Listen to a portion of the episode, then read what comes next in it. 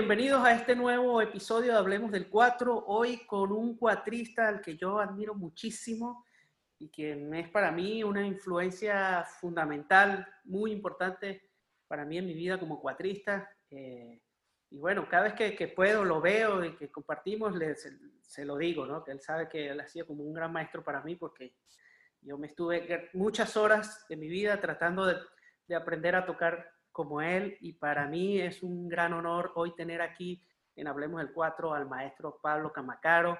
Maestro, muchas gracias por aceptar mi invitación. Por fin lo logramos a pesar de, las circunstancias. Pero gracias, gracias por aceptar estar aquí. Sí, eh, bueno Héctor, también debo darte las gracias por permitirme tener esta oportunidad de conversar contigo sobre el 4. Pues. Eh, ah, hay muchas cosas que, que, decir sobre ese instrumento tan maravilloso que es, como lo es el 4. Y pues yo me siento sumamente emocionado porque este es un instrumento que ha sido parte de mi vida desde que yo tengo uso de razón y bueno, me ha dado muchas satisfacciones. Claro. Así que vamos a conversar sobre eso.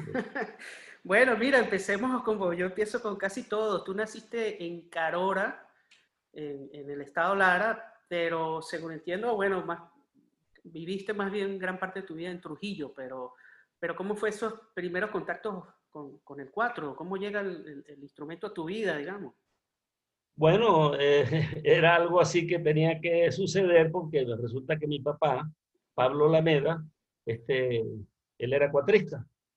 Y bueno, decidió enseñarme a tocar cuatro. Yo, yo pensé que yo había aprendido a tocar cuatro de cinco o seis años, pero mi hermana mayor, Roraima, me dice que no, que a los dos años y medio mi papá me puso el primer cuatro en la mano. A los dos años y medio. Y eh, mi papá, además del cuatro, tocaba el tres cubano. Él tocaba en una orquesta, algo así como pentagrama, se llamaba la orquesta que él, tocaba. Y bueno, él tocaba algunas cosas en el, en el 3 y yo lo acompañaba en el 4, ya chamito, pues ya cuando él me había enseñado algunos acordes. Ah, Pero fue los primeros acordes del 4 me los enseñó mi padre, Pablo Lameda. Ah, o sea que tú vienes, tú vienes, de familia de música. Bueno, Carora es un pueblo muy musical, ¿no? Sí, bueno, mi papá, imagínate, mi papá tocó con el Chueco Riera y tocó con el maestro este. Ah. este, claro, no mm, dando conciertos en parrandas, me imagino yo en reuniones sociales, familiares. Claro. Lo sé porque yo conversé con ambos maestros en sus momentos y ellos me lo corroboraron. Pues. Wow, imagínate. Y, eh, todo esto que hablamos hasta ahora, ¿es todavía tú viviendo en Carora o ya, ya estabas en Trujillo? Sí, yo estuve viviendo en Carora hasta la edad de 10 años. Y en enero del 58 nos mudamos para Trujillo, mi madre, Carmen Acira Camacaro, este, mi hermana Carmen Roraima Camacaro y, y yo, pues, chamito. Por cierto, me pegó mucho porque vivir en, en, estar acostumbrado a vivir en una casa que tiene un patio enorme, con espacio para correr y tal, y aquí en Trujillo vivíamos en una casa pegadita y el patio era algo así como de 3 por 2, no, no más. Entonces, me pegó mucho, pero me acostumbré al final, claro que sí. Claro, y, y en esos primeros años el contacto tuyo con la música estaba de alguna forma también relacionado con la música larense. O sea, Por supuesto, claro. Cuando yo iba a la casa de mi abuela paterna, mi abuela Dominga, este, allá estaban los hermanos de mi papá y ellos también tocaban el cuatro. Y ellos se ponían a tocar a veces y yo los, los, los buceaba, ¿no? Quedaba mirando los acordes que hacían los memorizaba porque ellos eran muy delicados, no les, no les gustaba que yo les preguntara nada. Ellos estaban tocando y yo viéndolos desde lejos. Y eh, luego llegaba a mi casa y agarraba el cuatro y bueno, este, ah, ok, esta es la, el, la posición o el tono que ellos hacían, como se decía antes, ¿no? La pisada, lo que sea.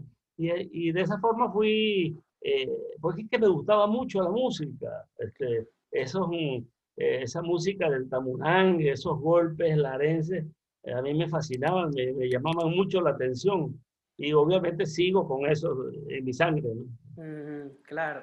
¿Y tú, tú te, te, llegarás a acordar de, de, de, tu primer cuatro? O sea, ¿tendrás alguna memoria de, de qué eran los primeros cuatro que estuviste, por lo menos? Los primeros cuatro que yo tuve me los mandó a hacer mi papá. De hecho, algunas veces se los rompía, o sea, por algún error, por alguna, qué sé yo, pues, por algún descuido. Y había un señor cerca de la casa, creo que de apellido Aldana, creo, no estoy seguro, pero creo que ese era el apellido, no me acuerdo el nombre. Y mi papá le mandaba hacer el cuatro a ese señor. Y entonces, siempre yo tenía mi cuatro porque mi papá se, procuraba que yo tuviese ese cuatro siempre. Es, más, yo soy zurdo. ¿Tú eres zurdo? Mi papá también era zurdo. Ah. Y entonces él me dijo, no, tú no vas a aprender a tocar a los zurdos. Ah. Eso es muy feo porque vas a conseguirte con problemas y tal. Mira Toca tú. lo derecho. Es más, a veces nos podíamos a, a- a- a- como a batear piedras o chapitas, que no, batea lo derecho. Imagínate, entonces tu papá te, te, te forzó Él a que indujo a que aprendiera a tocar el cuatro de lo derecho. Ah, ¿qué tal? Imagínate tú. Y, y ya luego, digamos, ya tu, tu- tu etapa ya más juvenil y todo eso, este, Eso ¿en- fue ya en Trujillo. ya en claro. Trujillo, ¿qué música empiezas tú a hacer allí, a tocar en conjuntos? de- Yo recuerdo que este, había un... Yo pertenecía a la, a la Juventud Católica Venezolana. Nos reuníamos todos los martes en una oficina que estaba al lado de la iglesia de Santa Rosa, que es el barrio donde yo viví cuando llegué a Trujillo. Y bueno, de ahí decidimos hacer un grupo. Eh, había un señor Julio Delgado que era el que tocaba la guitarra, yo tocaba el cuatro. eh, había otro señor que tocaba las maracas, de apellido Álvarez, Ujú, Luis Álvarez, si no me equivoco, que era el monaguillo de la iglesia, por cierto. Y este, bueno, y habían algunos cantantes. Entonces, ese fue el primer grupo al cual yo pertenecí. Luego, el mismo, en la familia esa Delgado, había un señor que tocaba arpa que vivía en Maracaibo y en vacaciones venía a Trujillo, Semana Santa, diciembre, época de eh, vacaciones escolares, agosto, septiembre Ujú. eh, de nombre Emiro Delgado. Y entonces yo, quien le acompañaba en cuatro era su hermano Julio Delgado, que tocaba la guitarra en el grupo que le mencioné. Ok. Pero este, yo era el afinador del arpa de, de Emiro. Los raticos que él dejaba libre el instrumento, yo lo agarraba. Ok. Obviamente con la excusa de afinarlo, pero me llamaba mucho la atención porque era un instrumento armónico. De tal manera que con el tiempo yo me aprendí a tocar arpa también. También, ah, ok, ok. Pero, Estamos hablando de los años ya, principios de los 60. Y, y, pero to- ¿tocas arpa por ahí a veces todavía? O, o- No, yo dejé de tocar ese instrumento. Yo toqué arpa en los años 60, quizás hasta el- a finales de los 60. No, no, no más. Pero agarras un arpa por ahí y le, le sacas algo. Pues, no, porque es que se pierde la, Se pierde, la ¿no? habilidad. Claro, pero ¿y tocas otros Pues- instrumentos? Yo te he visto por ahí en fotos tocando guitarra también. Sí, yo, guitarra acompañante. El bajo, pues, como lo que se- uno hace acompañando en la música venezolana, criolla, etc. Mm, ok, pero nunca, nunca llegaste así como a tocar en un grupo otro instrumento, siempre fue el cuatro. Eh, no, eh, yo formé un grupo después que aprendí. Yo no tenía arpa, pero había un muchacho que no me perdía pisada donde yo estaba porque él andaba con una libretica y un lápiz y me preguntaba, mira, este punto que hiciste aquí, yo no lo conozco en tal canción, ¿tú me lo puedes? Sí, cómo no, y, tal. y nos hicimos grandes amigos, llaves, como decíamos nosotros en esa época. Ujú. Benítez, que él fue uno de los integrantes de Barquisimeto 4. ¿Cómo se llama, perdón? Sixto Benítez. Ah, él murió ya, por cierto, él murió. Pero él tocaba, creo que en contrabajo, ahí, en, en, en ok. Barquisimeto 4. Ah, Y este, eh, él era oftalmólogo. ok. Eh, pero claro, cuando estoy hablando ahorita, éramos muchachos estudiando secundaria apenas, ¿no? Ujú. Eh, entonces el papá de Cito Benítez, le decíamos cariñosamente Benitín a Cito Benítez, eh, vivía cerca de donde yo vivía y él le compró un arpa. Entonces imagínate, yo no era, ya a las nueve de la mañana estaba yo en casa de Benitín dándole al arpa y enseñándole a tocar el cuatro a él. Ah, E hicimos un grupo que se llamó Los Chelison, por lo del ritmo de Chelique Sarabia, el son de ah, Chelique. Ah, ok. Y es- con ese grupo, y recuerdo que una vez fue, estuvo María Teresa Chacín en Trujillo y la acompañamos cantó una canción con nosotros. Ah, ya no de años 62, algo así, 63. Claro, ok, ok. Y ahora, eh, bueno, no sé si, si, si, me empiezo a saltar mucho la historia, ¿no? Para, ir así medio cronológicamente, pero eh, tú creo que, bueno, tú has vivido como en, diferentes ciudades del occidente, ¿no? De, de, Venezuela. Eh, y cuando tú ya empiezas a tener contacto con la gente del Grupo Raíces, en ese momento, ¿tú dónde, dónde estabas viviendo? ¿En qué parte Estaba viviendo en, en las orillas del Zulia. Resulta que yo entro a trabajar a la industria petrolera por, por el 4, precisamente. Ah, sí. Había un hermano, ah, sí, había un hermano de Rafael Rincón González, el maestro Rafael Rincón González, el compositor. Claro. Eh, que era médico. Y este, mm, Guillermo Rincón González. Y a él lo conocí en Trujillo. Mm. Entonces, él una vez coincidimos, tocaba muy bien lo que eran teclados, ¿no? O sea, acordeón y cosas de eso. Y nos pusimos a, yo me puse a acompañarlo. Y ahí fue donde yo conocí las canciones de Rafael Rincón González, muy bellas, las danzas, los valses, las contradanzas, porque Guillermo, su hermano, las cantaba, ¿no? Se las sabía todas. Y entonces, eh, recuerdo que cuando yo me graduó de técnico mecánico en San Cristóbal en el año 66. Empezando el año 67 me voy a Cabimas y empiezo a trabajar con el Consejo Municipal del Distrito Bolívar, pero eso no caminó porque ellos no tenían plata para pagarme el sueldo. Y no sé cómo Carrizo Guillermo Rincón se dio cuenta de que yo estaba viviendo allá, en Cabimas. Entonces, allá llegó ¿Qué fue, Catire? Le decía el amigo Pablo Ramón, que es mi nombre. ¿Qué estás haciendo? No, pues nada, estaba trabajando aquí con, este, con esta gente, pero no hay plata. Tengo que irme para Trujillo. Bueno, mira, el sábado vamos a ensayar en Bachaquero con los compadres del éxito. Y va a estar Rafael, mi hermano. Así que ya yo había tocado con ellos una vez aquí en Trujillo, porque el mismo Guillermo me dio la oportunidad de que yo tocara con ellos. Eso era para mí una bendición, tocar con un grupo profesional como los compadres, imagínate. Y entonces, bueno, fui ese, ese sábado, fui a, al ensayo de los compadres en Bachequero, en la casa de Jesús Bravo González. Y en un descanso, él habló con Rafael y dijo, Rafael, Pablo está desempleado, anda buscando trabajo. ¿Tú no le puedes conseguir una entrevista en el Bueno, sí, cómo no, claro. Deme un teléfono donde lo pueda ubicar. Entonces, sí, yo, nosotros teníamos un teléfono en la casa aquí en Trujillo, pero le di un teléfono de un amigo, una familia amiga. Ajá. Como a los 15 días me mandaron a llamar. Ajá. una entrevista.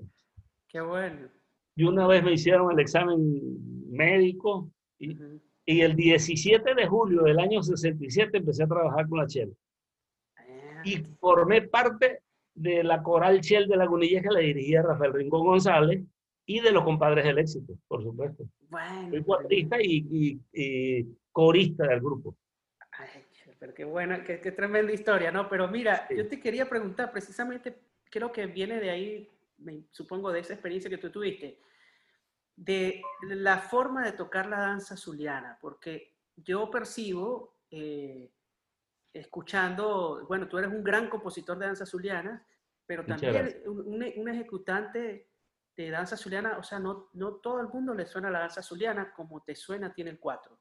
Y siento que hay mucha confusión entre cómo tocar la danza y cómo tocar eh, la gaita, ¿no? Hay gente que le suena como que la danza zuliana es muy gaiteada, me parece a mí. Yo no tampoco soy un, un gran conocedor, pero yo sí quería, una de las cosas que quería hablar contigo aquí era sobre la danza zuliana. Que, ¿Cómo, cómo deberíamos tocarla? ¿Cuál es la, la, diferencia? ¿Cómo la tocas tú para nosotros ver si, si aprendemos a tocarla? Porque yo siento que tú la tocas de una forma muy distinta como la escucha uno por ahí.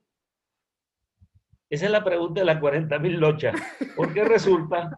Sí. Bueno, una de las danzas chilenas más famosas que existe, que es Señor Joe, bueno, es compuesta por ti. Pues. Ambos géneros, danza y gaita, desde mi punto de vista, se confunden. Mm. Lo que las, lo que la, vamos a decir, discrimina o las pone en su lugar a cada uno es, el, por ejemplo, la danza es muy romántica. La danza es como para dar una serenata, para expresar un momento de un sentimiento como una tristeza, alegría. La gaita es como para quejarse de algo, para pelear, es más dicharachera, más bullanguera, ¿entiendes? Pero la danza es más romántica, es más de serenata. Entonces, Ah, de, de esa misma forma, el ejecutante tiene que comportarse con, con, con la manera de, de, de, tocarlo. ok, ok, Bien. ok. Este, si, si uno se pone a ver, yo toco la danza y toco la gaita y, y- y los mismos elementos de, de repique y cosas los, es los, más o menos lo los- mismo. los- los mezclo. Ok, Pero la cosa está precisamente en qué es lo que tú quieres decir en ese momento que estás acompañando la danza o la gaita. ok, ok. Porque, porque, este, bueno, tú como compositor de, un tema tan emblemático como el señor Ho, usted, eh, notarás eso, no sé. O sea, a veces yo siento que hay ejecuciones un poco agresivas con, en, en- ese tema, ¿no? Eh, no sé si, si es una percepción mía y a veces digo, oye, pero no me suena a la danza como, como le suena a Raíces, como, como le suena a ustedes en el grupo Sí, Raíces, ¿no? no, no te olvides que la composición tiene mucho que ver con, con la personalidad de quien la crea, ¿no? Eh, yo recuerdo que to- todavía estando en Carora, allá se escuchábamos mucho radio, porque ujú, era la- el medio de diversión para estar en contacto con, con el resto del mundo, la radio. Y escuchaba música hasta de Colombia, que las radios de Colombia eran poderosísimas en cuanto a alcance. Y yo conocí, desde cuando muchacho ya conocía lo que era un bambuco y un pasillo, por eso mismo, ¿no? Ok, Pero, pero la danza, e- el Estado Lara ha estado, sobre todo Carora, que está muy cerca del Zulia, este, ha estado muy ligada con el Zulia. Y eh, seguramente que los músicos de antaño este, mm, este, hacían, tocaban ese género también. Yo no recuerdo que alguien dijera, vamos a tocar una danza zuliana en Carora. Yo no recuerdo eso, ¿no? ok. Pero cuando yo la oigo por primera vez, eh, ya conscientemente como músico, aquí en Trujillo y tal, eso me, da, me despertaba algo en mi corazón, algo que, que, me, que me conectaba con, sentimentalmente con, con, con muchos recuerdos. Claro. ¿entiendes?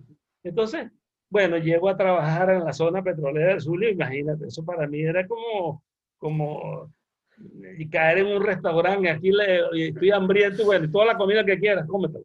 Me Claro.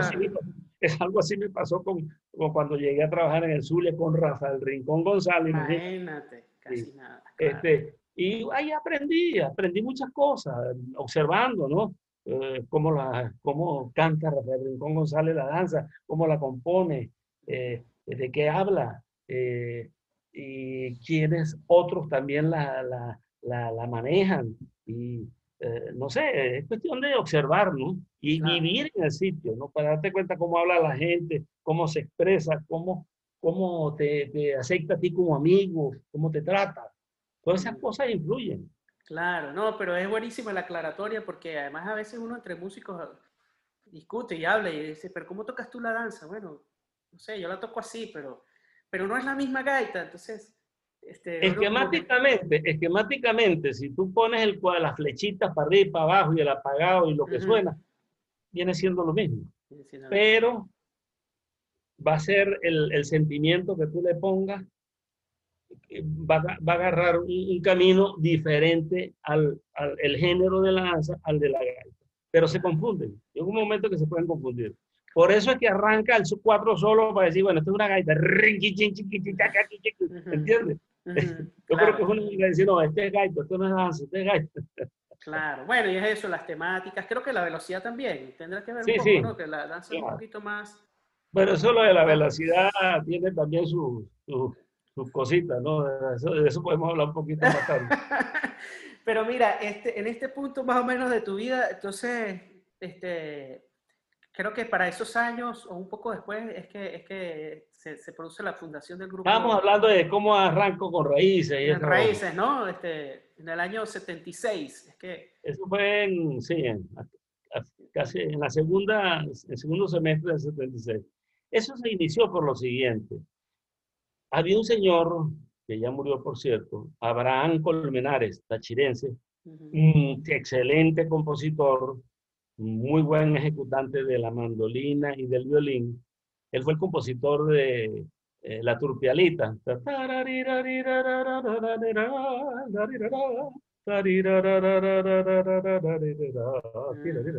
Esa la, la grabó Aldemaro Romero con su orquesta. Ah, Él trabajaba en, el, en, la unidad de transporte, en la misma empresa donde yo trabajaba.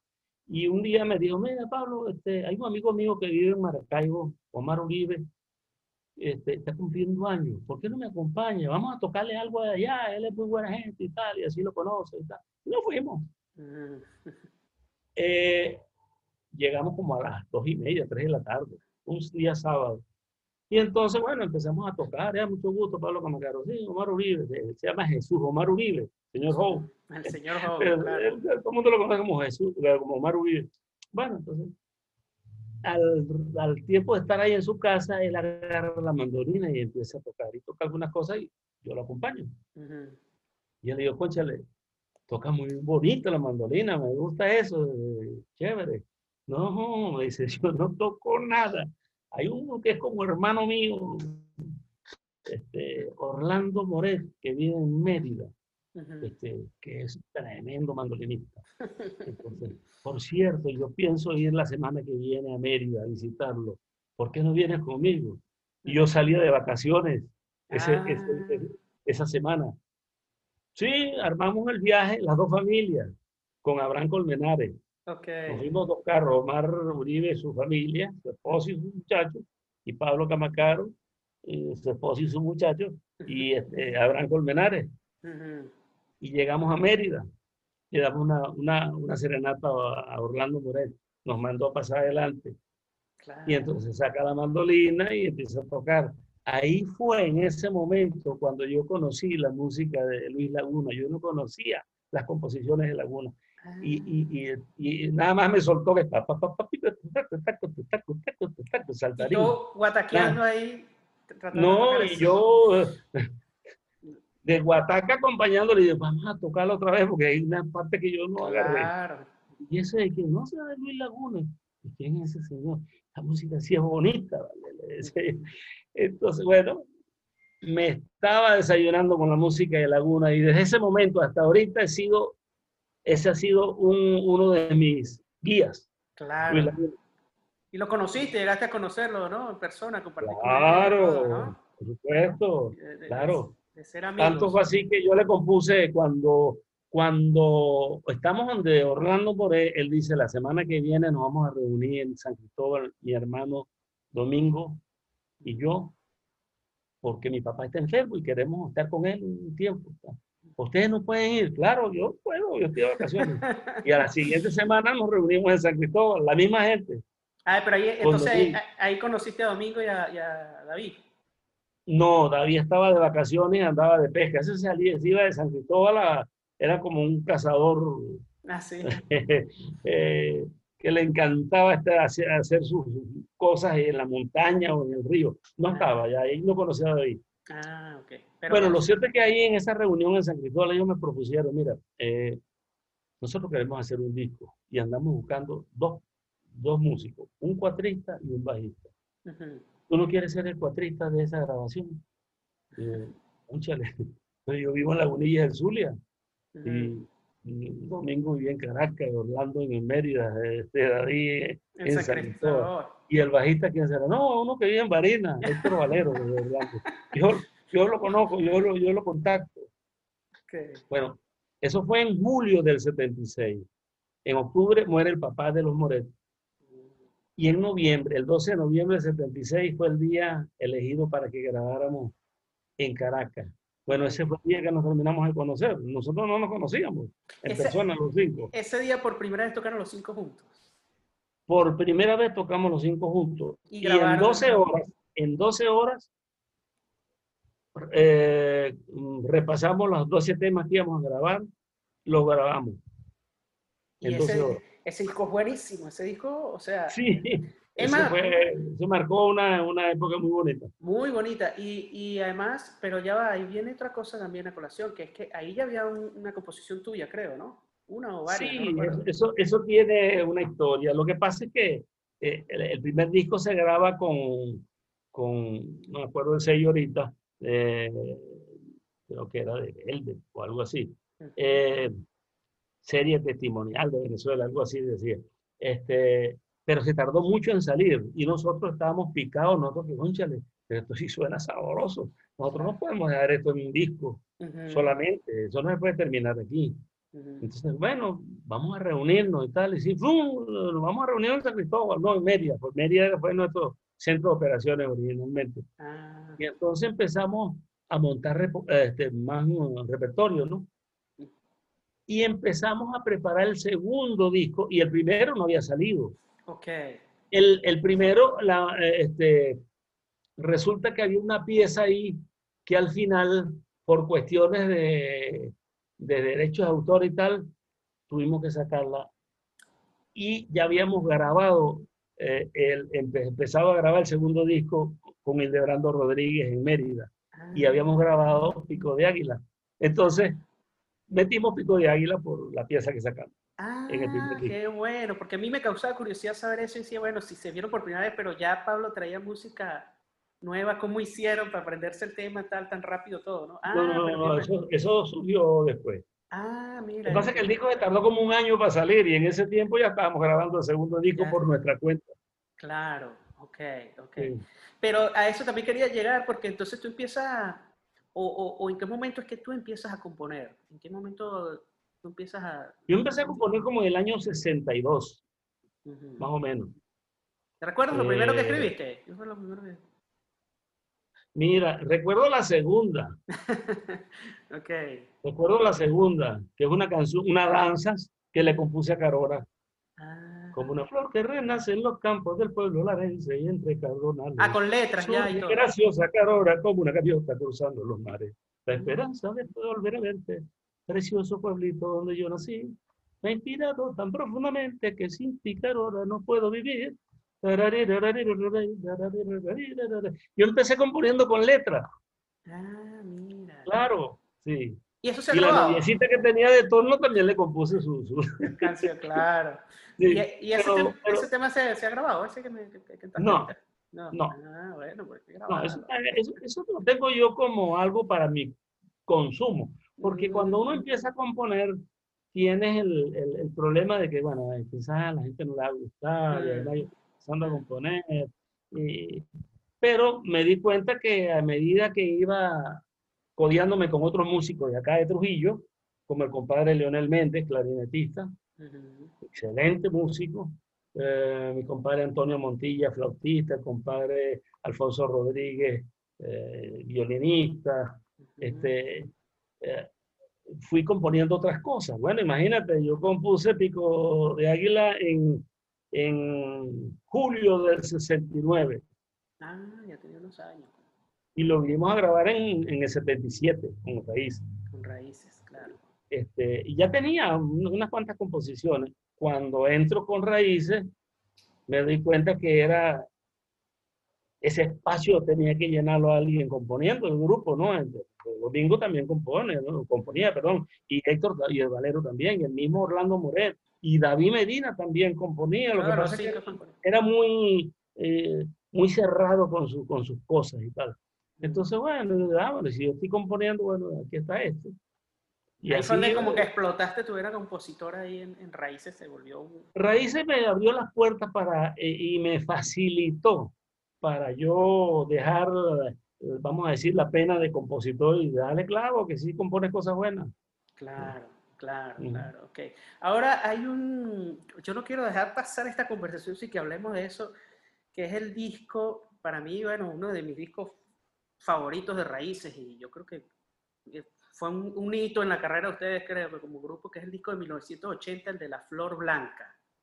¿Verdad? El disco negro con el disco negro con la flor blanca. Que ahí es donde está, bueno, señor Donde está el pajarillo. Y donde está, por supuesto, el pajarillo, pero donde está también Patatín Patatán, Sí. Eh, Saluda Barinas, creo que también está ahí.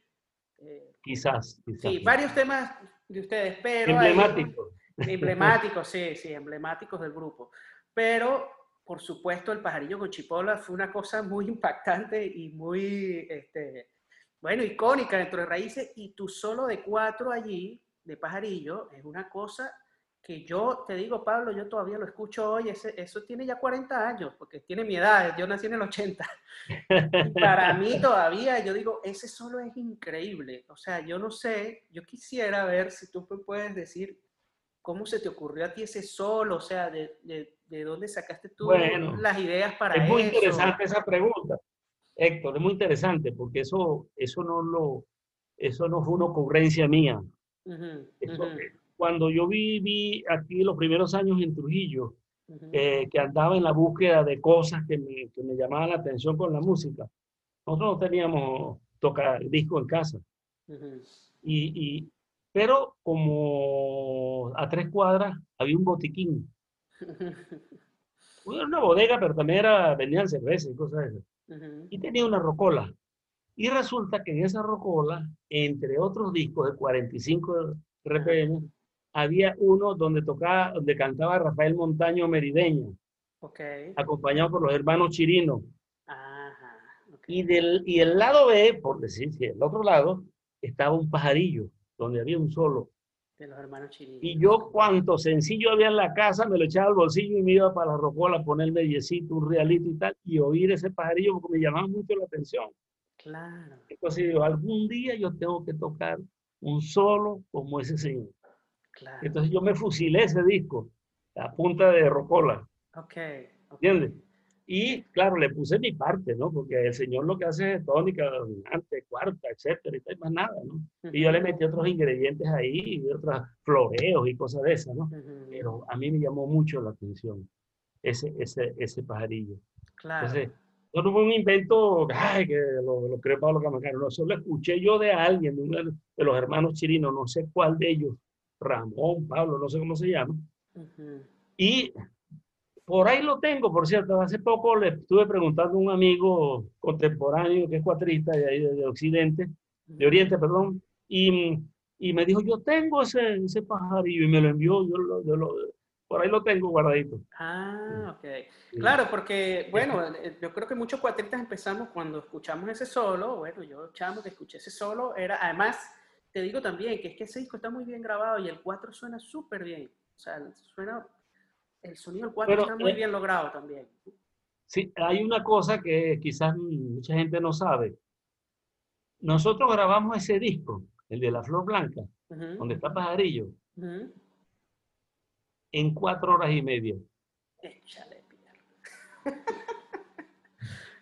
Eso es, imposible de creer, es casi que no se puede creer, no, te está cobiando porque no, uno sabe que a veces se lleva hasta seis horas y ocho horas en una pieza. Exacto, exacto. Y nosotros no, nosotros raíces éramos tan, eh, tan fiebrudos con, con, con, nuestro repertorio, estábamos tan amolados ya para querer grabar que, que, este, que cuando nos invita eh, Palacio de la Música a través de, de Luis Arimendi, este, nosotros estábamos sumamente emocionados y grabamos creo que en solo 2000, si no me equivoco.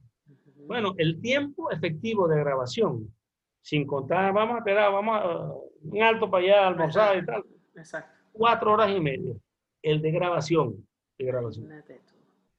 Yo pensé que ese solo de pajarillo, eso, ahí me iba a tardar medio día. No, salió un solo guamazo. En un solo guamazo, ¿no? Y eso, eso fue, eso es impactante. Yo he hablado ya con varios cuatristas aquí y hemos comentado sobre ese solo, porque, eh, y, y, mucha gente, muchos, yo me incluyo, nos lo estudiamos, pues, y nos lo sabíamos exactamente, que yo sé que después más bien tú decías, oye, yo, yo, no me acuerdo ya qué hice de ese solo, o sea, eso fue un solo, un solo tuyo, bueno, improvisado, ¿no? Con los elementos que, que tenía, ¿no? Pero pero a mí siempre me, me, causó curiosidad saber un poco detrás, qué había detrás de... bueno, ya sabes el cuento. Ya sé el cuento. Ahora, hay una característica, Pablo, que tú tienes tocando cuatro también, que es como, como la limpieza, es como, eh, no, no es tanto esa cosa agresiva, sino más bien es una cosa como de limpieza, de pureza del sonido. Una forma tuya muy particular de repicar también. ¿De dónde te viene a ti eso? O sea, ¿qué? Bueno, eso es gracias a raíces. Cuando yo conozco a la gente de raíces, me doy cuenta que estoy ante la presencia de unos músicos muy buenos, que cada uno hacía un trabajo muy bonito con su instrumento. Entonces, yo tenía que aportar también de alguna manera. Yo tocaba de una manera desordenada. Yo guardo, yo conservo una grabación de la vez que nos reunimos en San Cristóbal en julio del 76 y tocamos un poco de cosas, entre esos pajarillos. Mm. Porque eso lo, lo, grabó creo que Aldenaro Romero una vez. Alguien lo grabó y entonces Orlando Moreta con la fiebre, ah, dale, qué sé yo. Yo tocaba muy eh, desordenado, pero cuando me enfrento con la gente de raíces, no, yo tengo que este, ordenar mi trabajo como ejecutante. Y entonces ahí fui aprendiendo a, hacer un aporte de, de, exquisitez en la música, porque eso es lo que nosotros hacemos, nosotros respetamos mucho el raíces, ¿no? respetamos la música y, y, si es posible la elevamos al nivel que se merece. Claro. ¿Entiendes? Entonces, bueno, Raíces fue en parte de esa escuela, precisamente. Claro. Raíces me enseñó a tocar mejor el cuatro. Imagínate tú. Y también bueno, sé que, que, al momento de tú empezar con, con, raíces y todo eso, no, no sabías de, de, música, de escribir música y todas estas cosas, ¿no? Una vez Orlando decía, bueno, mira, nosotros empezamos a enseñar las primeras cosas a Pablo y después él resultó, bueno, ser este, compositor de cosas. Cuando yo llegaba a las reuniones con la gente de raíces, Pablo, ¿qué tienes de nuevo? Yo lo que hacía era silbarle o tararearle a Orlando Morel la, la melodía. Tú tenías las melodías en la cabeza. Sí, tengo esto, hacía sabes, y Orlando eh, era el que escribía las melodías y tal. Y después eh, le ponía la segunda voz y tal. Después íbamos, vamos en conjunto, no, este acorde no queda bien aquí, vamos a hacer así.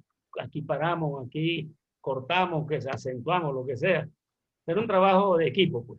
Sí. Este, pero con el tiempo me fue dando pena. Digo, mm, esta gente escribe y lee su música, pero yo no. Y entonces me propuse, ¿no?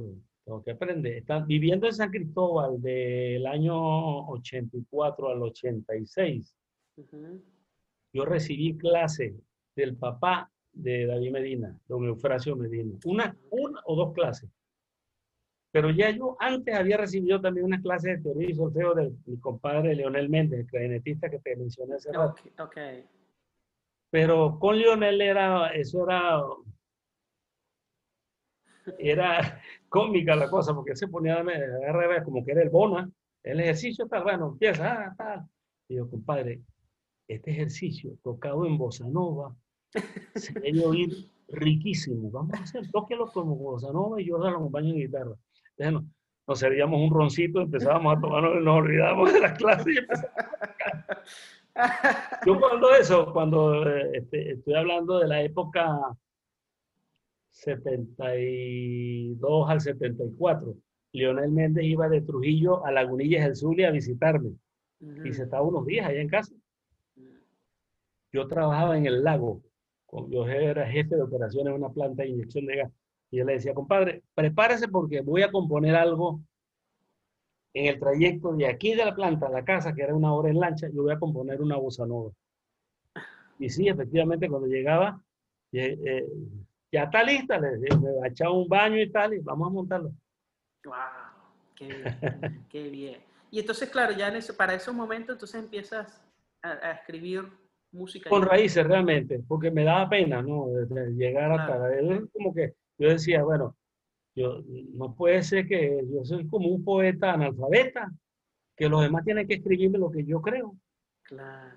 no puede ser, yo tengo que escribir lo que compongo. Por ejemplo, la negra tila es uno de esos temas, ¿no? Que, que, que, Orlando alguna vez ha hecho el cuento, que creo que tú se la no, eh, La negra tilia forma parte eh, de ese grupo. Yo tenía un, un radiecito de cassette, de, un grabador, radio grabador de cassette. Ajá. Y yo lo que hacía era...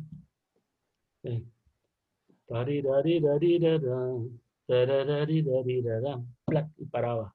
Entonces volví a oír. Ay, ahora que sí. Yo tengo ese cassette. Y así iba por pedacitos, grabando por pedacitos. Y así lo memorizaba, ¿no? Después, yo he tenido siempre una memoria extraordinaria para recordar las cosas que, que compongo, ¿no? Claro. A esta altura de mi vida hay cosas que se me han olvidado ya, por cierto, lamentablemente. Güey, y además que, te- además que tú no paras de componer, ¿no? Tú estás Sí, es. permanentemente, ¿no? Estás, Así es. eh, tú, ya, todavía esta mañana eh, te, te tengo una primicia. Hay dos cositas que te quiero mencionar. Ajá, Hay un tema que yo le dediqué a Héctor Valero que se llama Esencia Llanera. Ah,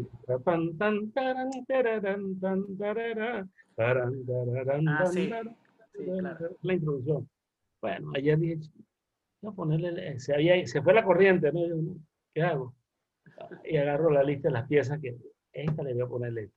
Y agarro la, la que le había compuesto a Héctor. Ya tiene letra. Qué bueno. Estás Esta mañana la dedicado, terminé. dedicado a poner letras también. Estás ahorita Sí. poniendo letras. Le has puesto letra a varias de tus canciones ya. ¿Cómo no? Saludo a Varina. On- onda romántica. Una romántica. Ya eh, Cascada de Plata. Mm, qué bien. Ya esa tiene arreglo inclusive para, para voces, de- para coral y todo. Se la estrenamos con raíces en, en Ah. San Cristóbal, coral y todo. Claro. Ahora la experiencia también, antes de todo esto, de que le pusieran letras a tus canciones, por ejemplo, Patatín Patatán. Patatín Patatán se la puso quién? Eh, Henry. El maestro Luis Laguna. Luis Laguna, imagínate tú. ¿Qué tal? Sí, ¿Cómo- este, la cosa viene porque hey, Orlando Mora estudiando en Mérida se consigue con, con Eliezer Guzmán, que también está estudiando Mandolinista de, en de. Venezuela 4. Sí. Y entonces ellos los dos, bueno, los dos tocando mandolina y ah, qué sé yo, tal. Y Orlando va a Maracay y conoce a Laguna y tal. Es más, Orlando Moré, no sé si él te lo habrá contado, pero él fue uno de los que le escribió la música a Laguna, porque Laguna no conocía el lenguaje musical. tampoco. Tampoco. Ah, No. mira. Cuando yo conozco la música de Laguna, es cuando conozco a, la- a la- a los de raíces. Grabamos.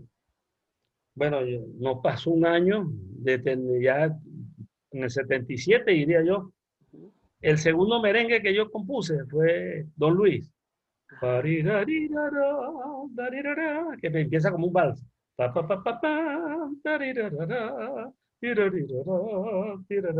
Esa se la dedico yo a Luis Laguna, porque, concha, le parecía que era un ser supremo como compositor, Mm, muy exquisito. Pues.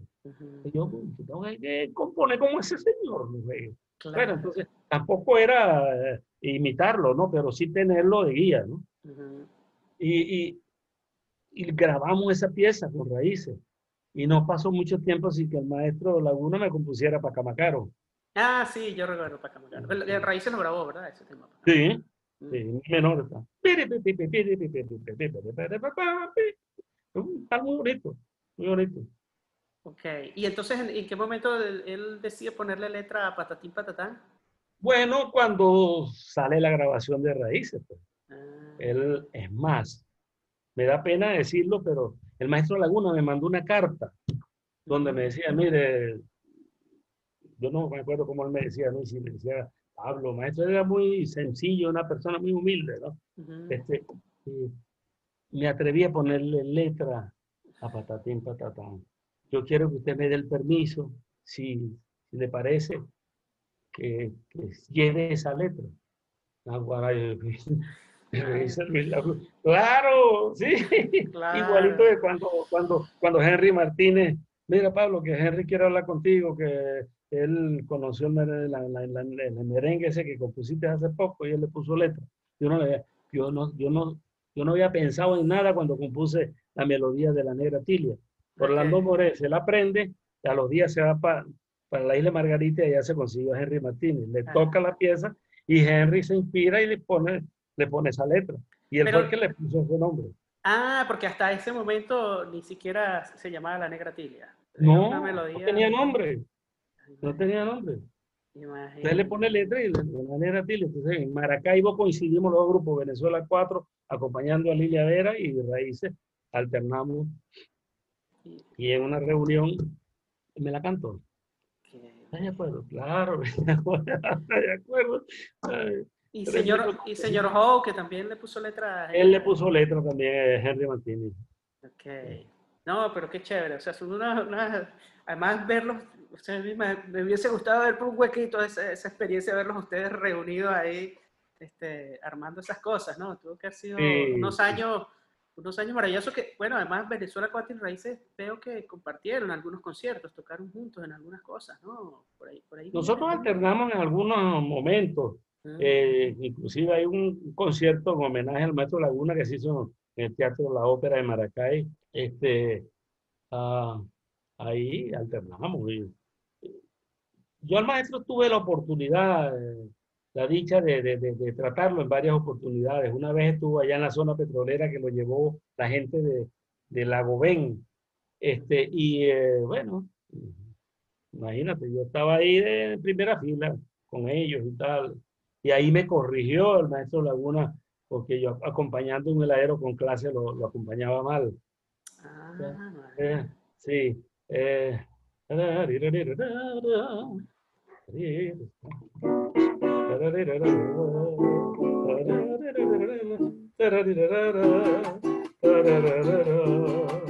ah.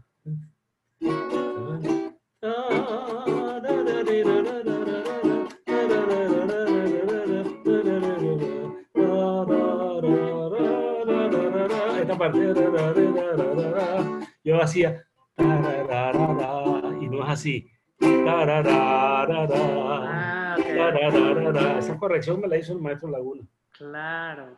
Y mucha gente lo, lo tira directo en, en do, el compás. Ah, ah, imagínate. Y no respeta la, la línea melódica ahí en ese pedacito. Ahora también tú, como cuatrista, has logrado un lenguaje armónico, este, o sea, el manejo de la armonía bien profundo, diría yo. O sea, ¿cómo, cómo llegas tú a todo eso? A empezar a, a, manejar otras armonías. O sea, Raíces es un grupo que, que, tiene un manejo de la armonía buenísimo. O sea, ¿cómo, cómo llegas tú a, a eso con la armonía en el 4? básicamente oyendo música, a mí me, desde que oí la música de Brasil, a mí me fascinó eso. La samba, bossa nova, esos grupos vocales, esos un guitarrista, esos un músico solista, a mí me llamaba mucho la atención y la forma como ellos acompañaban era muy rica en armonía, ¿no? Entonces yo oh, algo capturé de eso, y no, no se puede quedar en la tónica y la cuarta y la dominante y, y qué sé yo, y la disminuida, hay que haber otra cosa también. Claro. Eso fue básicamente eh, con mucha serenata y, oyendo rocola. Está bueno. Sí, es verdad, de ahí, viene, de ahí viene mucho de eso. Mira, pero bueno, Raíces, digamos, de una evolución, bueno, ya Raíces este año va a tener cuarenta y tantos años, ¿no? De, tiene 43 años. 43 años el grupo 44 años. 44 años. Eh, Raíces nació el 12 de noviembre del 76. Exacto. Y se, se, volvió, bueno, por supuesto, creo que un proyecto de vida para ti y además cabe aquí la, la acotación de que, de que ustedes vivían en diferentes ciudades de Venezuela y mira todo el trabajo que han hecho y, cómo se reunían y trabajaban, o, o, bueno, se reúnen porque el grupo sigue activo ¿Cómo ustedes siguen, por ejemplo, ahorita en medio de esta pandemia y todo eso, haciendo cosas? Yo cuando vi el video de ustedes tocando en estos días, dije, bueno, mira cómo, cómo Raíz es imparable, como es una cosa, a pesar de que, bueno, ya dos de los integrantes han fallecido. Hay, un hecho muy resaltante de Raíces que quizás tampoco mucha gente conoce, ¿no? Un momento en que cuatro de los cinco integrantes de Raíces vivimos en, en, mismo, en la misma ciudad, que fue en San Cristóbal. Eso fue de cuando yo vivía allá en, mi segunda época. Okay. Eh, eh, Domingo Moreno, David Medina, Pablo Camacaro y Héctor Valero. Estuvimos viviendo en San Cristóbal. Y el único que, que seguía en Mérida era Orlando. Okay. Bueno, esa supuestamente, si vivíamos cuatro de los cinco en la misma ciudad, se supone que, es de suponer que íbamos a estar más, más haciendo trabajo de raíces. Pues no, esa fue la vez que menos nosotros nos, veíamos, nos, reuníamos como raíces. Qué cosas, ¿no? parece mentira. O sea, que tienen que vivir separados para poder trabajar mejor. Claro, porque además era así como que, que, verse y aprovechar el momento al máximo, ¿no? Así es. Sabes que a los C4 ahorita nos está pasando un poco lo mismo, que, que ahora, bueno, antes vivíamos todos en Caracas, ahora estamos todos regados, bueno, no, ni, ahora ni siquiera en el mismo país, ¿no? O sea, Edward que está en Colombia y, y, el resto estamos aquí en Estados Unidos, pero este, es un poco, yo, yo me acuerdo de eso, yo esto tuvo que haber sido como era cuando Raíces se encontraba, que nosotros ahora cuando nos vemos es como aprovechar el tiempo al máximo, decir vamos a montar una oh. cosa nueva, decir, o sea, no podemos perder el tiempo, ¿no? Porque, lo de Raíces fue algo sumamente emocionante para nosotros cinco. Mm. Yo recuerdo que cuando estuvimos grabando eh, el segundo disco, en, allá en casa de Hildebrando Rodríguez en Mérida, era como un mes de julio del 77. Yo estaba de vacaciones y, ok, nos tuvimos como tres o cuatro días en Mérida y me regreso, pero yo le dije a Hildebrando, concha, Hildebrando, dame una copia, un cassette para yo llevarme lo que hemos grabado. Sí, él me la copia. Y salgo yo de Mérida como a las ocho, ocho y media de la mañana rumbo a Trujillo y empiezo a ir. Y a decir, empecé a llorar. Como un muchachito, tuve que estacionar el carro y a hipear, como a llorar. Mucho, eran muchos sentimientos encontrados. Claro. El dolor de tener que dejar el grupo, por qué no estábamos juntos, eh, lo que sentíamos por las composiciones, lo que significaba para cada uno el hecho de tocar en un grupo así, porque es que eso es sumamente emocionante. Mm. Una cosa es echar cuenta y otra cosa es vivirlo. Claro, claro, claro. Y por eso era que los encuentros eran tan... Muy emocionantes, muy extraordinarios. Claro.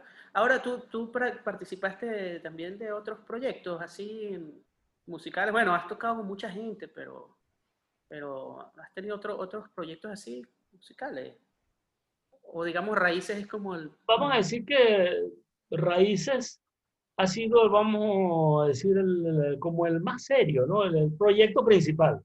claro. Ha sido raíz. Pero estando, por ejemplo, en la, industria petrolera, yo uh, toqué, había uno que se llamaba Venezuela 1. Éramos tres. Ah, okay. Antonio Piña en el 4 solista, Pablo Camacaro acompañando y este, otro señor en el bajo, que se me escapa el nombre ahorita, que me disculpe, este, Douglas, el nombre Douglas, está en Estados Unidos ahorita.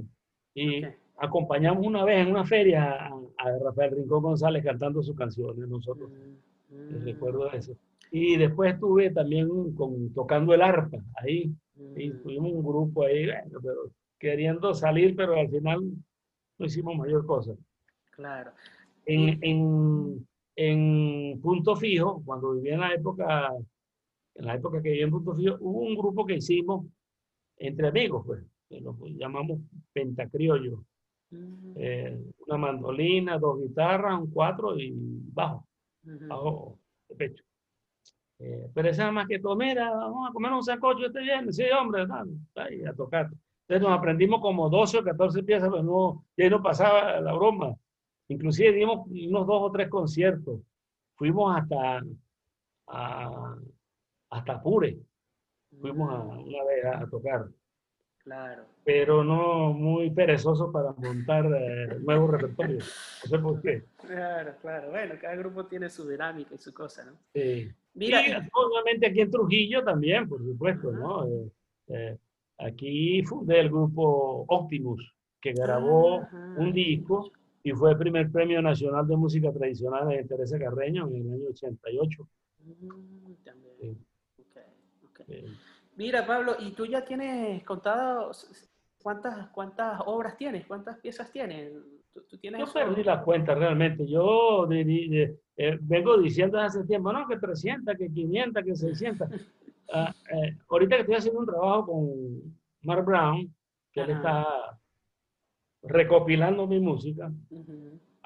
si, si, llegamos a 200 son muchas, ¿no? Pues lo que pasa es que hay un poco de música de la primera que yo hice, que yo no quiero publicarla, porque no es de la misma calidad que de las óperas. Entonces,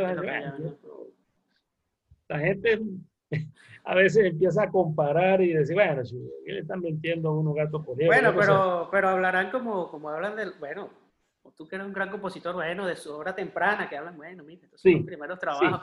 Como muestran los cuadros, qué sé yo, de Picasso, mira, los primeros dibujos de Picasso, un dibujito, pero ya. Una de las recomendaciones que yo le doy a los muchachos cuando he tenido talleres así, tal, no les dé pena mostrar lo que ustedes componen, porque eso es uno de los primeros enemigos que uno tiene. Los mm. primeros enemigos es la pena, me, van a criticar y entonces voy a hacer a me reír de la gente. Mm, mm. La gente puede estar equivocada y ustedes que tienen la razón. Es verdad, es verdad, tremendo, tremendo consejo.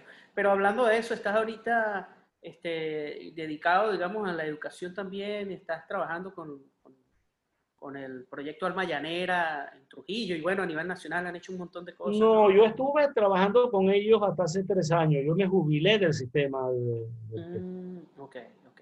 Eh, pero estuve trabajando casi siete años con el programa Alma Llanera. Eh, como director del programa Mayanera aquí en Trujillo. Eso fue una experiencia sumamente gratificante para mí. Yo nunca había sido docente, nunca había trabajado como docente. Mm. Y, y aquí aprendí cosas y descubrí cosas que me dejaron, me sorprendían. Por ejemplo, eh, eh, recuerdo, nosotros empezamos el programa Mayanera aquí en Trujillo, que no se llamaba así, era otra cosa, ¿no? Para el Estado Trujillo enseñarse la música tradicional para el Estado Trujillo. Después de que vino a nivel nacional el programa de Marianela. Pero eh, eh, nosotros empezamos en septiembre del 2010. Ya en el 2012 teníamos muchachos que querían, ya bueno, ya sabemos tocar el cuatro, la guitarra, y, y ahora qué vamos a hacer bueno, crear grupo y tal, y montar repertorio y tal. Entonces, a mí se me ocurrió como, como director del programa, vamos a hacer una cosa, yo voy a inventar una cátedra, fomento y aplicación del conocimiento. agarré dos mandolinistas, dos cuatristas, cuatro o cinco guitarristas y un bajista, que eran los que estaban más avanzados. Bueno, vamos a hacer lo siguiente, pues vamos a, vamos a montar repertorio. Ah, los, este, eh, los arreglos de raíces. No, no porque los van a empezar a comparar con raíces. Claro. Música nueva. Entonces yo componía para ellos. Ay, imagínate, pues un tremendo ejercicio también para ti como compositor. Sí. ¿Qué iba a ser la guitarra solista? ¿Qué iba a ser la guitarrista acompañante? Es un trabajo, pero se aprende mucho. Mm. Y yo llegaba el lunes en la tarde, por decir algo. Este, bueno, aquí tienen el papel de cada uno. Tienen media hora para conocer ese, ese papel. Y después vamos a ensamblar. Bueno, a la media hora, ponchale maestro, profe, denos 15 minutos más, porque eh, está difícil aquí, las dos, bueno, vamos a darle 15 minutos más. Al cabo de ese tiempo, listo, vamos a empezar con la introducción. Tocábamos los ocho compases de la introducción, por decir algo. ¿Alguien tiene que opinar algo? Yo, yo negociaba con ellos, inclusive, dónde iban a tremolar, dónde iban a tocar picado, los mandolines. Pues bueno, matices. Quiero que ustedes mismos me digan dónde vamos a matizar, dónde hace fuerte, dónde se da piano y tal.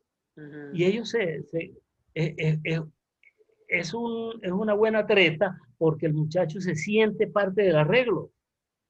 Claro.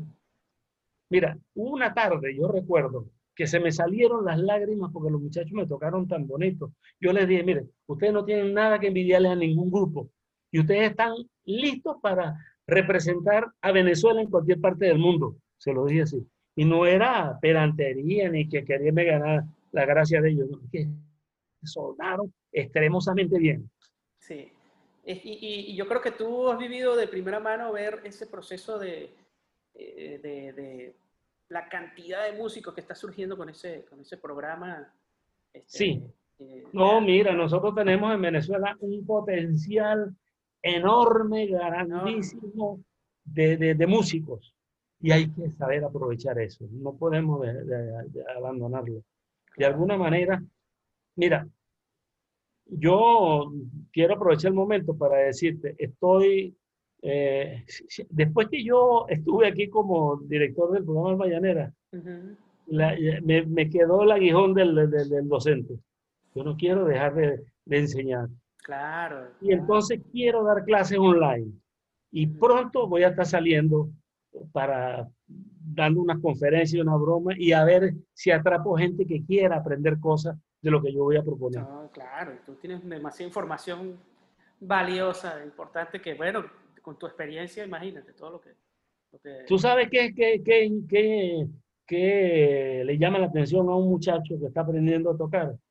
Eh, cuando los muchachos empezaban a tocar, yo no miraba ningún papel ni nada, porque la, la pieza era mía y el arreglo era mío, yo miraba para el piso. Cuando terminaba de tocar, segunda mandolina, tal compás, falta una alteración accidental.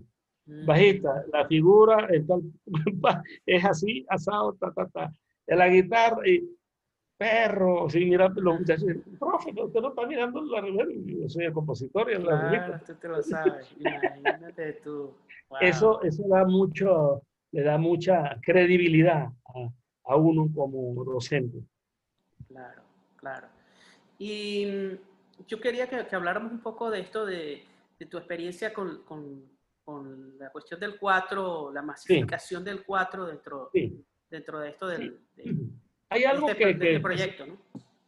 Sí, yo recuerdo que cuando empecé en el año 2010 eh, con el sistema de orquesta en la parte de la enseñanza de la música tradicional venezolana, surgieron, surgió la necesidad de adquisición de instrumentos, ¿no?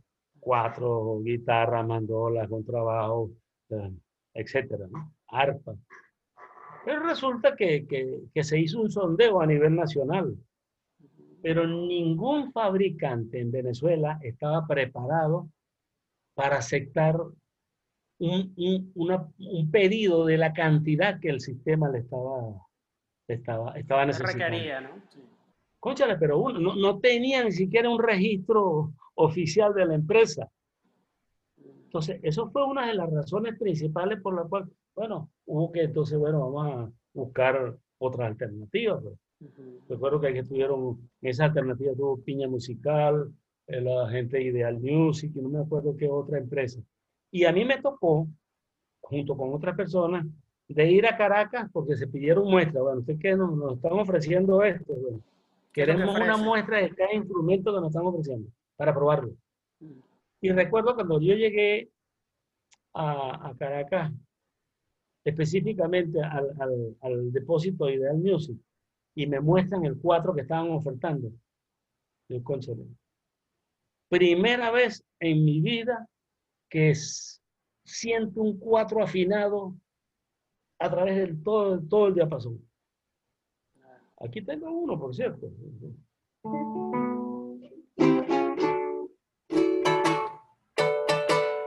Afinadito. Claro, al principio tenían problemas de que el sonido no era eh, quizás el más agradable, el mejor, pero ellos tenían un luthier asistiendo a la gente en China, un luthier venezolano, para que le, le, le los guiara, pues. Claro, porque, esos cuatro, ellos tenían pero, empresa en China, ¿no? Esos cuatro son hechos en China, pues ese fue el Entonces, conflicto en Venezuela en un momento. Eso trajo una cola enorme de, de críticas y tal. Bueno, ¿quién manda a los luthieres venezolanos que no estuviesen preparados para eso? Claro. Yo lo, lo siento mucho, pero, pero es así. Claro. Y quizás alguien dirá, bueno, usted está hablando seguramente porque le dieron, no, a mí no me dieron nada. Yo, yo, he sido honesto toda mi vida. Claro. Y transparente. Y eso lo puedo demostrar yo. Mis amigos pueden hablar por mí. Claro, claro, claro. Y, y, y, era, era, sí, yo me, yo me acuerdo cuando eso pasó que fue como un escándalo y yo dije, escúchale, verdad, pero ¿cómo van a ser los cuatro en China? Pero después que me lo explicaron, porque yo también este, tuve oportunidad de ir allá a probar algunos cuatro también, porque ellos tuvieron esa cosa de, uh -huh. de hablar con varios músicos y que probaran claro. sus instrumentos y vieran y yo probé el 4 y me pareció, oye, ¿verdad que este 4 está buenísimo, ¿no? Y para que un chamo aprenda con un buen instrumento. Sí. El primer instrumento sea uno bueno, porque a mí me pasó que yo primero tuve un cuatrico, oye, un cuatrico muy sencillo, ¿no? Porque era, bueno, lo que me podía comprar mi papá en ese momento, y esos cuatro no son de muy buena calidad. En cambio, este era un cuatro que le iban a dar a los chamos del sistema de orquesta para que aprendieran un cuatro de mucha calidad, pero hecho industrialmente, digamos, en China, porque ellos tienen allá su empresa donde fabrican tantos instrumentos. Entonces, ahí fue donde entendí y dije, conchale, pues es verdad, aquí en Venezuela no hay una empresa que tenga la capacidad de fabricar esa cantidad de cuatro. Mira, los muchachos del programa Almayanera aquí en Venezuela tienen, tienen que sentirse orgullosos de que el sistema de orquesta les puso en sus manos un instrumento de calidad. Mm.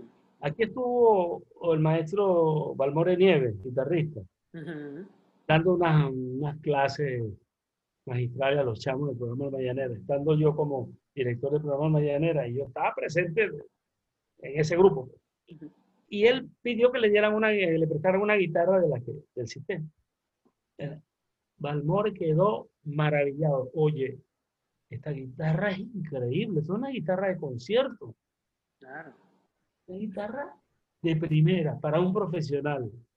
Ustedes tienen que cuidarla, tienen que tratarla como una niña bonita, pues es un instrumentazo. Claro, claro. Y, eso, eso tiene que, que, que los muchachos quizás no se dan cuenta, ¿no? Pero al pasar del tiempo van, sí lo van a reconocer. Van a reconocer. Y los representantes también, pero hay gente que se ha dado la tarea de, de como de hablar maluco del sistema de orquesta, que no sé qué está. Bueno, necesitaba en un tiempo X tales cantidades de instrumentos, de, esa fue la forma. Pero fueron eh, licitados y fueron verificados. Entonces, me muestra lo que me vas a vender. Si está fuera de esa, cuando me entregues el material y, y, no está dentro de las especificaciones, te lo devolvemos. Y así fue.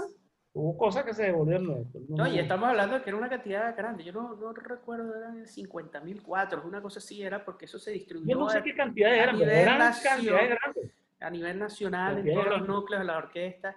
Y por eso ahora vemos, yo veo de verdad muchos chamos tocando esos instrumentos de, Ideal Music.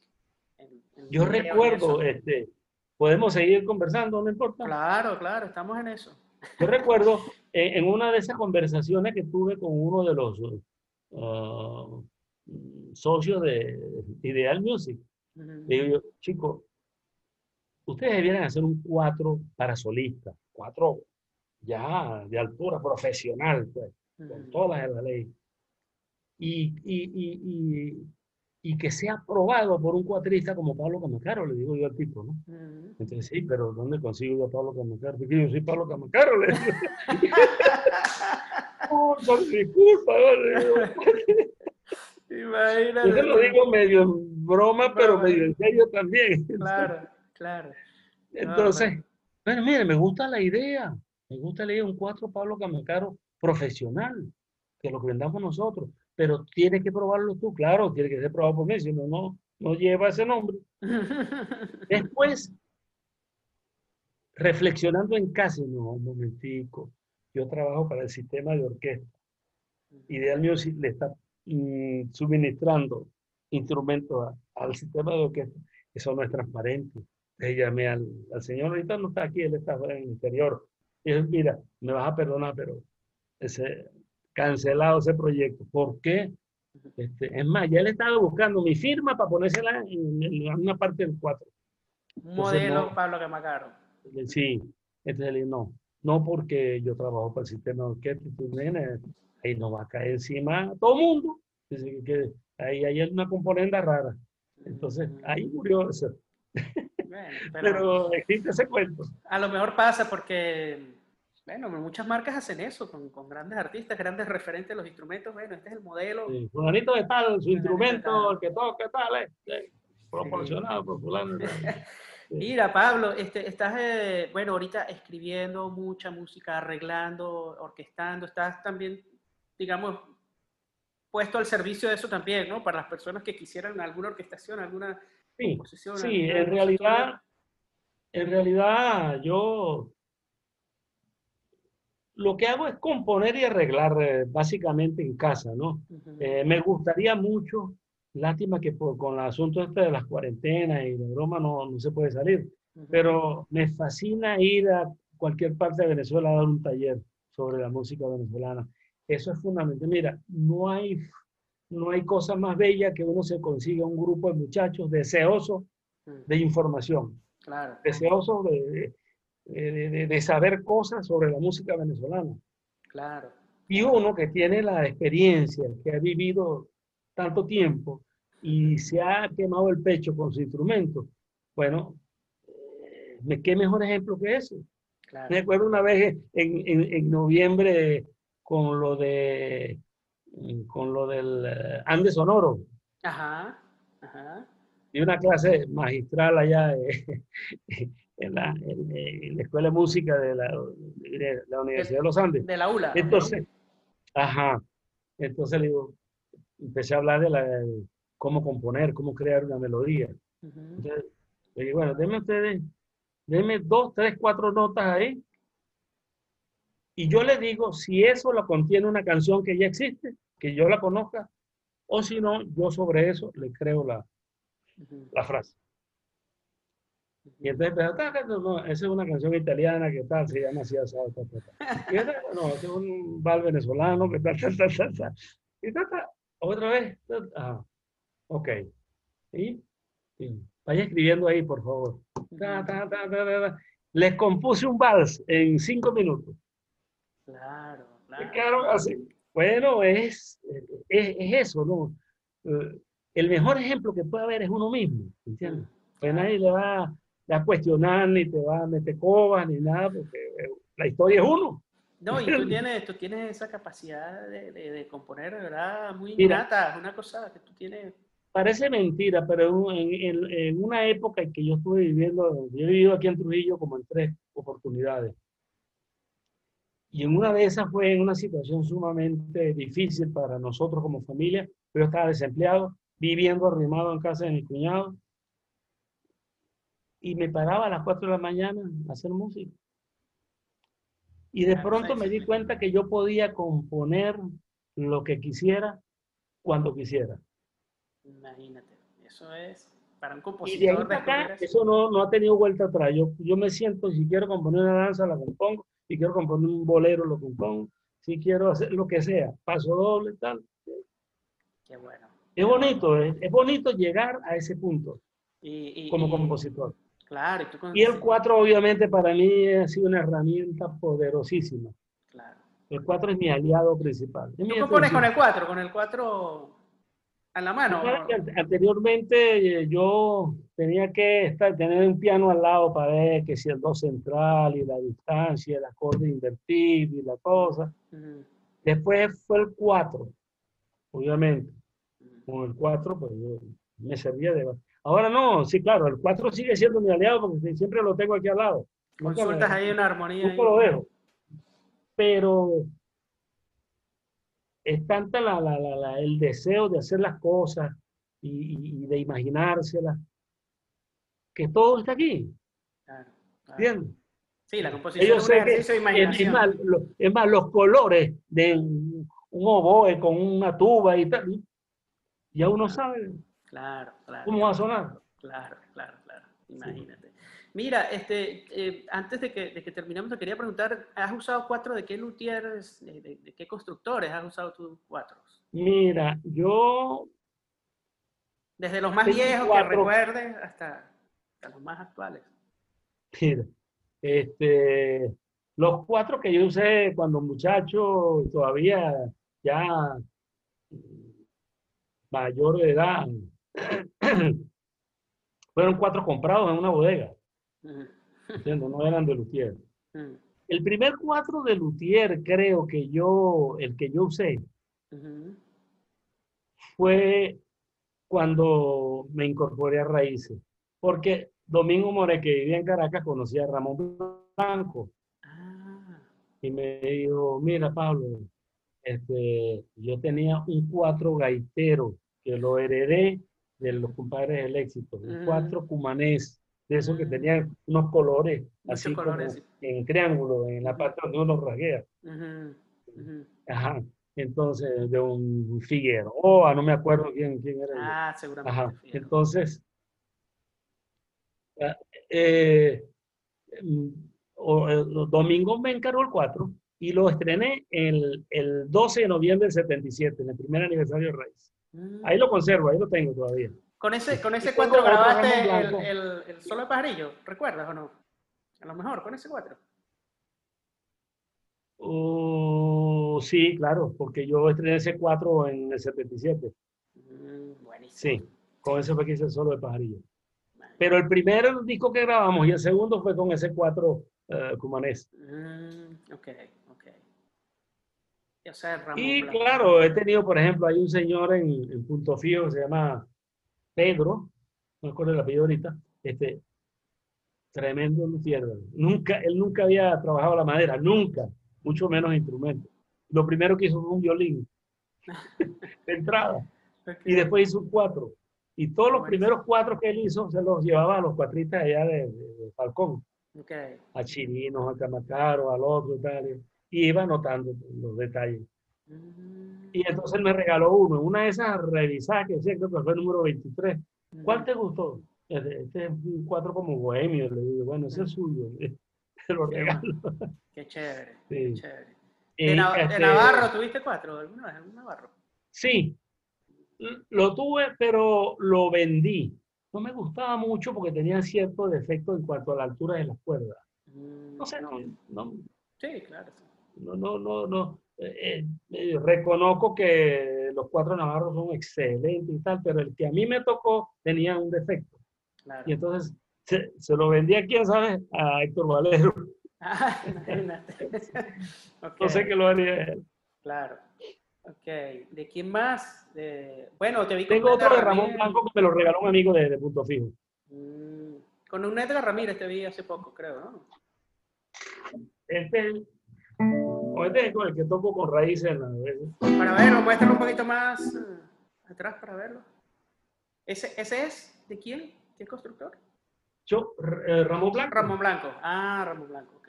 Mm, ok. ¿Tienes años ya con ese 4? Mira, eh, como desde el 91, 92. Ah, sí, tiene sus años ya. Ok. Llega mi amigo a la casa, vivía yo en Punto Fijo, estaba yo, no había ido a trabajar porque me sentía en estado gripal.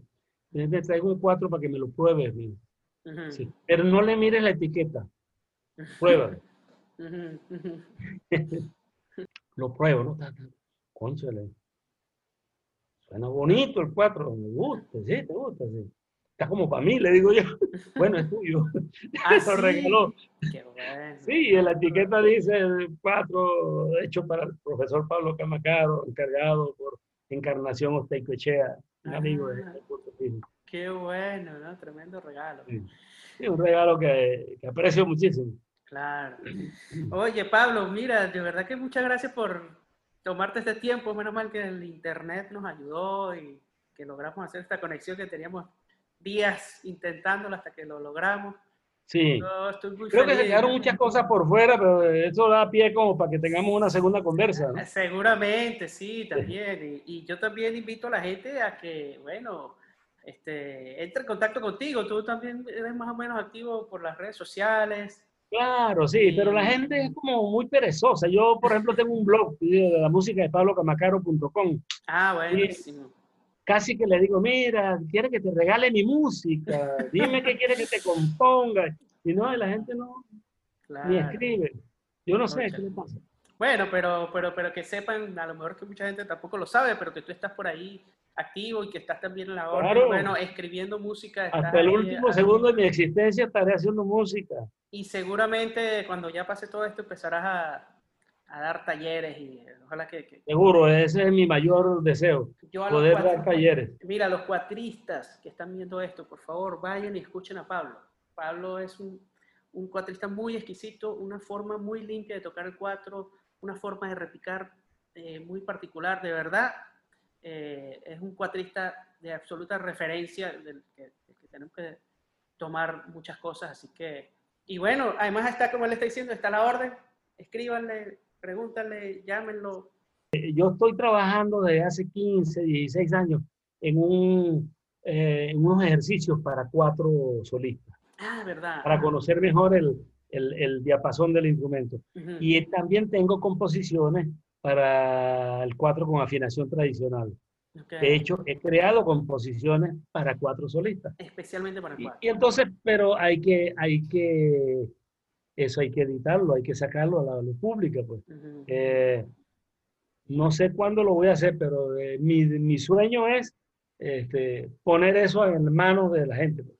Y, y, pero ya está listo el material o estás trabajando sobre eso ahorita. Bueno, mira, listo porque están creadas las obras están escritas ya, están digitalizadas, pero necesitamos dinero para terminar de... Para editarlo. para... sí. Ok, ok. No, buenísimo que, que, Pero tú antes habías hecho un método de cuatro también, creo, hace algunos años. No, hice un, un método de aprendizaje del cifrado musical, cómo hacer, crear los acordes en el cifrado. Ajá, ah, ok. Sí, porque me costó mucho la broma del cifrado y como no conseguía en la época en que yo estaba en eso, entonces, bueno, voy a diseñar las cosas que yo aprendí. ¿Cómo aprendiste tú y cómo lo Una propuesta mía, pues hay algunos que no están de acuerdo, pero eh, siempre hay gente que no está de acuerdo. No, bueno, eso va a ser así normal. Sí. Oye, buenísimo, Pablo. La verdad que estoy muy contento de, que hayamos podido conversar un rato y de conocer un poco tu historia y tu, tu experiencia con raíces y con el cuatro. Y, y bueno, quiero que sepas que, que, te admiro mucho, siempre te lo digo. Tú dirás, coche, el Héctor sí es fastidioso, siempre me lo dice, pero bueno. Muchas gracias. Ya, o sea, mutua, porque yo el trabajo que tú haces es maravilloso. Me gusta cómo hace, como desde tu desempeño con el instrumento del 4. Y ahorita tenemos mucha gente muy capaz. Están saliendo unos muchachos que vuelan con ese instrumento. Que uno se queda perplejo. Nunca me imaginé que alguien iba a tocar cuatro de esa forma. Y son chamos de 17, 16, 18 años. A mí me pasa. Es, nuestro deber encauzarlos a ellos. Sí, Nada. Seguramente, seguramente. Lo único que les pide es que no toquen todo a 500 kilómetros por hora, que lo toquen a la velocidad que le corresponde a cada pieza. Es lo único que les pido. Sí. bueno, cosas de la edad, creo yo, ¿no? Ya uno después con el tiempo va entendiendo que, oye, es verdad lo que me decían los maestros. Héctor, tengo que agradecerte mucho esa oportunidad que me diste de conversar contigo y de poder llevarle al público parte de, de la experiencia que he vivido yo como, como cuatrista, como compositor y como arreglista. Este, sigo a la orden. Cuando quiera, llámame, escríbeme, dime a qué hora nos reunimos y seguimos, este, a la, a la radiola aquí. Pues. ojalá la próxima 100 personas para que echemos una tocadita. Qué bueno, ojalá. Bueno, maestro, de verdad, muchas gracias por este, por este rato. Y bueno, esto fue Hablemos el 4 con el super Pablo Camacaro. Chao. Hasta luego.